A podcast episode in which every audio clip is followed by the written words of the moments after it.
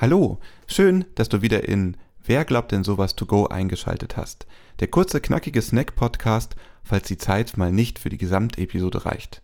Heute hörst du den letzten Teil unserer Episode Was wird mir gerecht?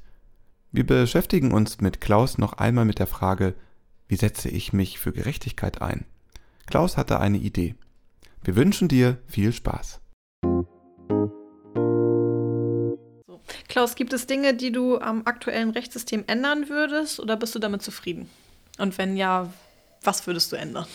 Da könnte man mit Vorbereitung unendlich reden. Nicht, dass ich immer mit allem unzufrieden bin. Das ist gar nicht unbedingt der Fall.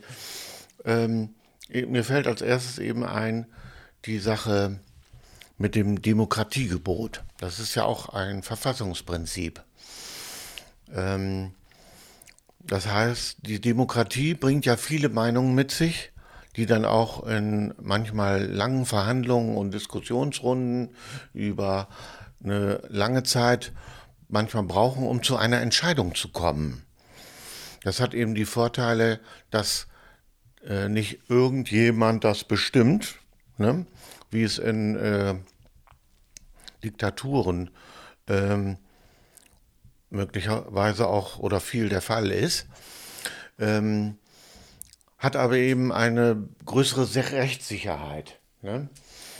Ähm, viele ähm, bedauern, dass diese Entscheidungsprozesse so lange gehen bei der Demokratie. Das ist ein kleiner Nachteil.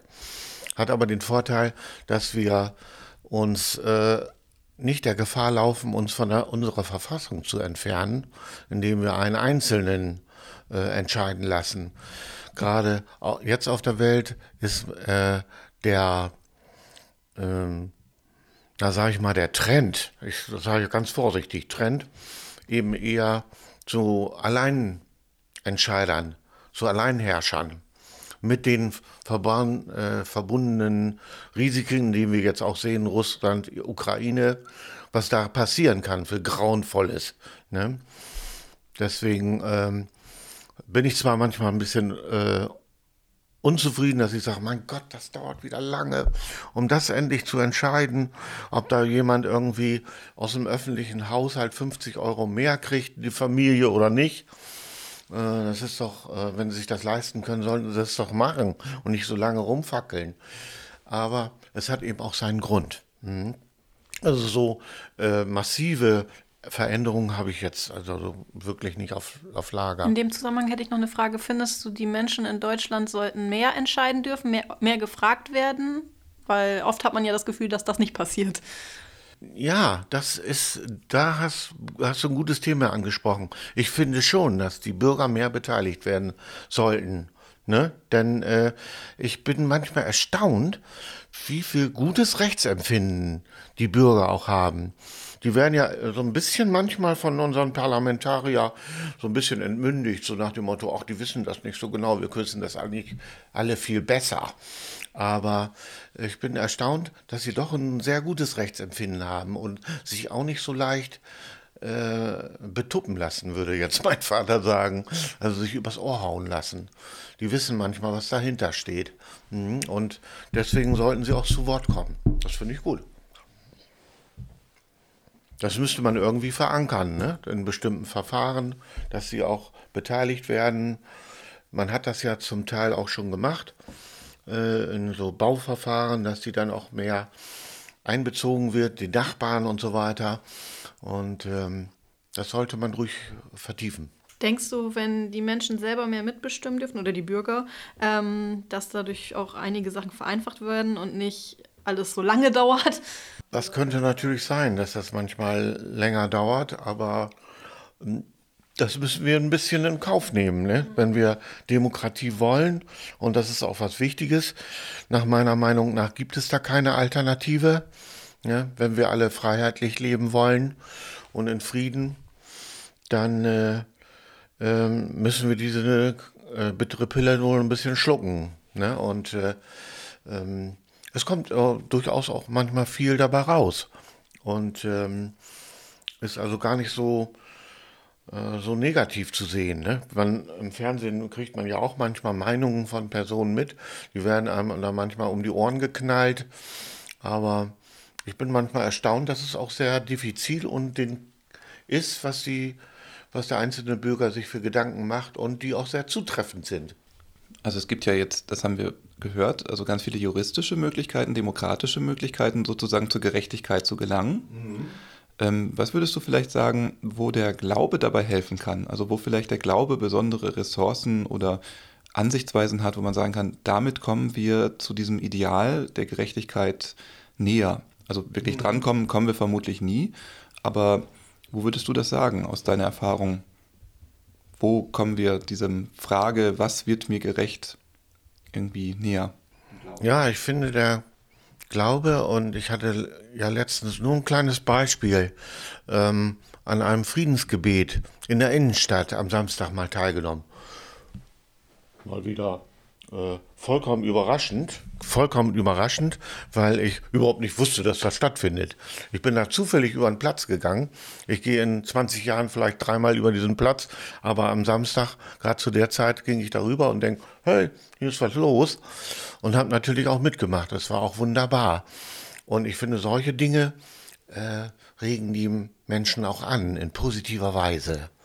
Denn mich hat es dann auch ähm, sehr innerlich bewegt, was da ablief, dass alle doch sich so zusammentrafen und dort auch dieses Thema Frieden und Freiheit, Krieg in der Ukraine so angesprochen haben, auch auf sehr äh, anschauliche Weise, in dem auch so formuliert wurde, was ist mit Krieg verbunden? Ne? Zu was für schreckliche Dinge führt das? Ne? Für nichts und wieder nichts. Und da kann der Glaube, glaube ich, sehr richtungsweisend sein. Und schön finde ich eben auch, dass jetzt viele junge Menschen mehr angesprochen werden und mit einbezogen.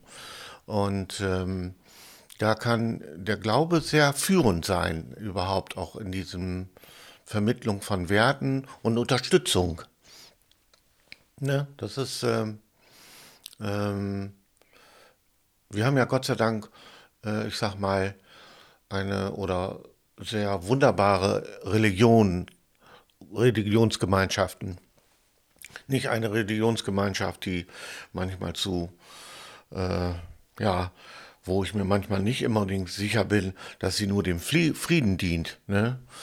sondern äh, wo eben auch, äh, ich sage mal, eine Religion ist wichtig und wenn sie die Menschen unterstützt, wenn sie ihnen hilft, wenn sie ihnen eine Stütze gibt. Ne? Und nicht, wenn sie irgendwie zu äh, Maßnahmen gegenüber anderen Leuten ausruft. Das kann ich irgendwie nicht so nachvollziehen.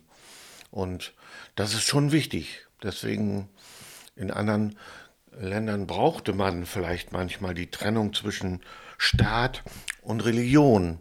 Bei uns ist es so durchgeführt, aber ähm, bei uns stehen sich Staat und Religion näher, ne? weil sie eben gerade nicht äh, voneinander abhängig sind und haben ein gutes Verhältnis, was auch jeder oder jeder Bürger so akzeptieren kann, finde ich. Ich jedenfalls. Ich rede nur von mir, ne? Klaus, wir haben uns ja heute dann auch mit der Frage getroffen, was wird mir gerecht? Und was würdest du sagen, Klaus, nach unserem Gespräch, was wäre deine vorläufige Antwort oder der Gedankengang, wie du diese Frage heute beantworten würdest. Ja, äh, die Werte, die ich vertrete und die für mich wichtig sind, sind nochmal wieder aufgefrischt worden.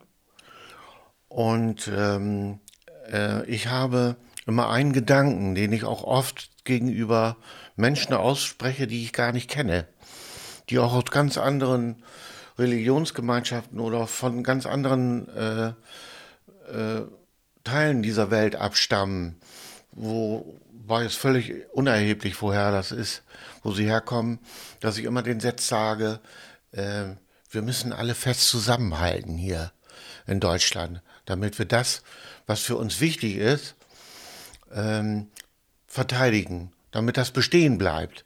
Denn wir leben hier in Frieden und Freiheit und äh, das ist nicht selbstverständlich auf dieser Welt und dass dieses ein ganz wichtiger Satz ist und dass der Weg zur Gerechtigkeit, also nicht, die Gerechtigkeit ist nicht auf einmal herzustellen, sondern es ist ein Weg dahin. Und äh, wo sich immer wieder Fragen und Entscheidungen jeden Tag stellen dazu, diesen Weg einzuschlagen. Und man darf die, auf diesem Weg nicht äh, empfindlich sein oder ja, zu leicht aufgeben. Man, es ist äh, eine Sache, die man durchhalten muss, mh, um für das zu kämpfen, was uns alle zusammenbringt und äh, zusammenhält.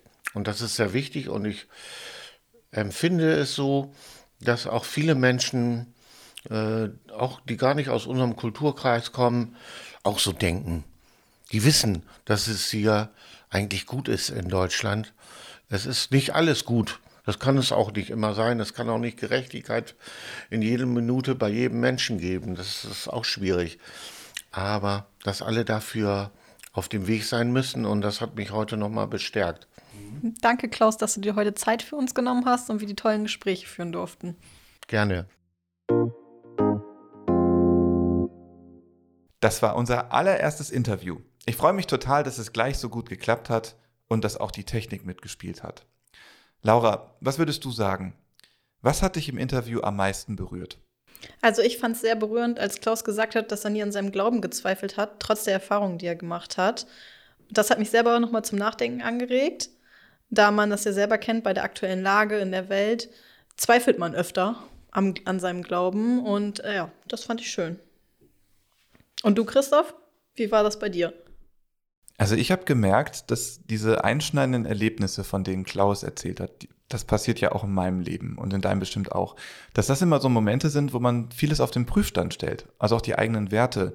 Und ähm, ich fand das auch sehr berührend, wie er das, ähm, ja, wie er damit umgegangen ist, wie er dann daraus so gute, positive Schlüsse gezogen hat. Und ähm, denke auch, dass man in diesen Situationen diese Gerechtigkeit auch am meisten spürt und sich dann auch am besten dafür einsetzen kann. Ich fand es auch sehr berührend, dass Klaus gesagt hat, dass man ihm ja nicht ansieht, dass er auch oft Ängste hat äh, und dass er durch seinen Beruf, dass ihn das freigemacht hat, dass er keine Ängste mehr hat. Dass, äh, ich kenne das selber, wie, wie, es ist, wenn man Ängste hat. Und das war schön zu hören, dass es irgendwann besser wird, wenn man das gefunden hat, wofür es sich lohnt. Mhm. Und ich denke, deswegen ist die Frage, was wird mir gerecht, auch so eine ganz persönliche Frage. Also was ich denn am Ende daraus mache, das hängt echt von mir selber mit ab. Und was ich auch in dem Gespräch ganz spannend fand, wie der Glaube da halt helfen kann. Ja, man kann nur für sich selbst einstehen, wie es immer so schön heißt. So, Klaus, dann bedanken wir uns bei dir für deine ausführlichen Gedanken und deine Bereitschaft, die mit uns zu teilen. Wir wünschen dir, dass du auf deiner Suche nach Recht und Gerechtigkeit weiterhin spannenden Dingen begegnest. Dankeschön. Liebe Hörerinnen, liebe Hörer, du hast jetzt eine ganze Episode Wer glaubt in sowas hinter dir. Damit hört es aber natürlich nicht auf. Denn nach jeder Episode kannst du auf der Webseite elektropastor.de eine Sprachnachricht oder eine Textnachricht hinterlassen, wenn du deine ganz eigene Frage an unsere Gäste hast. Zum Beispiel heute an Klaus. Wenn genügend Fragen zusammengekommen sind, dann werden wir diese Fragen aufgreifen und unseren Gesprächspartnerinnen und Gesprächspartnern stellen. Die Antworten hörst du dann in einer Sonderepisode namens nachgehakt. Zöger also nicht Fragen zu stellen, auch wenn du diesen Podcast erst einige Zeit nach dem Erscheinungstermin hörst. Also auch wenn du das erst in ein paar Monaten hörst, sind deine Fragen herzlich willkommen. Es kann allerdings sein, dass deine Frage vielleicht schon gestellt und beantwortet worden ist. Im Zweifel höre dich einmal durch die Nachgehakt-Episoden, dann weißt du Bescheid. Wir freuen uns auf deine Frage. Auf der Webseite elektropastor.de kannst du uns auch schreiben, wenn du etwas vom Team wissen möchtest. Und wenn du selbst zu Gast in unserem Podcast sein willst, dann melde dich natürlich auch bei uns. Wir sind gespannt, dich kennenzulernen. Alle Infos zur Episode, zum Nachgehakt-Format und zu den Kontaktmöglichkeiten erhältst du auf der Webseite, auf Instagram und natürlich in den Show Notes zu dieser Folge. In unserer nächsten Episode beschäftigen wir uns mit dem Thema Heiraten. Es geht um ein Brautpaar, das sich gemeinsam mit seinen Trauzeugen auf den Weg macht, für ihre Ehe um Gottes Segen zu bitten. Wir werden über Liebe sprechen und wie der Glaube an Gott da hineinspielt. Außerdem kannst du in den Gottesdienst reinhören und erfährst einiges über den Entstehungsprozess dieser besonderen Feier. Unser Brautpaar sind Laura und Felix sowie ihre Trauzeugen Kathi und Jonas. Bleib mit uns im Kontakt. Folge unserem Instagram-Account Wer glaubt denn sowas? Dort erhältst du alle neuen Infos und kannst mit uns ins Gespräch kommen. Bewerte uns bei Spotify oder Apple Podcast. Teile die Folge in deinen Netzwerken, auf denen du unterwegs bist. Erzähle deinen Freundinnen, deinen Freunden, deiner Familie oder deinen Nachbarinnen und Nachbarn davon. Wir freuen uns, dass du dabei bist und unsere Arbeit unterstützt. Danke, dass du heute bei unserer allerersten Folge Wer glaubt denn sowas dabei warst. Wir wünschen dir alles Gute. Bis zum nächsten Mal. Tschüss.